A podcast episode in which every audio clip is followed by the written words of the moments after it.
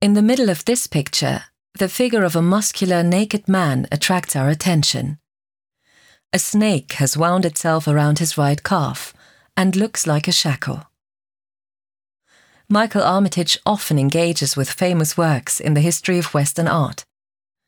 This figure evokes memories of the famous Laocoon group, a classical sculpture that dates back to ancient Greece. The group shows the death throes of the priest Laocoon and his sons, who are being attacked by snakes.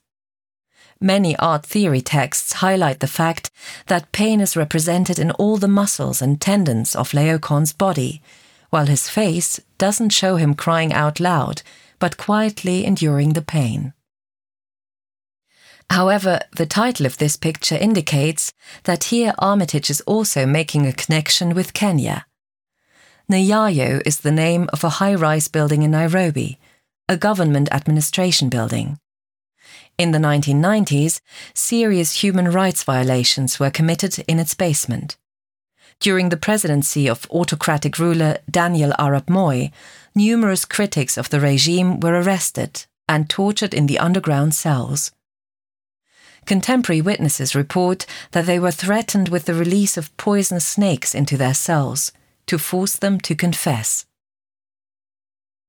Take a longer look at the painting, and you'll see the double perspective that Armitage is depicting. If you focus on the figures at the edge, you can see their heads, or, as at the top of the picture, only the tips of the shoes from above. The epaulettes on their jackets and the hint of camouflage pattern on the man's trousers on the left identify the men as members of the military. As viewers, we hover above the scene like voyeurs. We observe the victim and those who take part in the action motionlessly. If you would like to see a picture of the classical Laocoon group, please press the blue button on your audio guide and take a look at your display.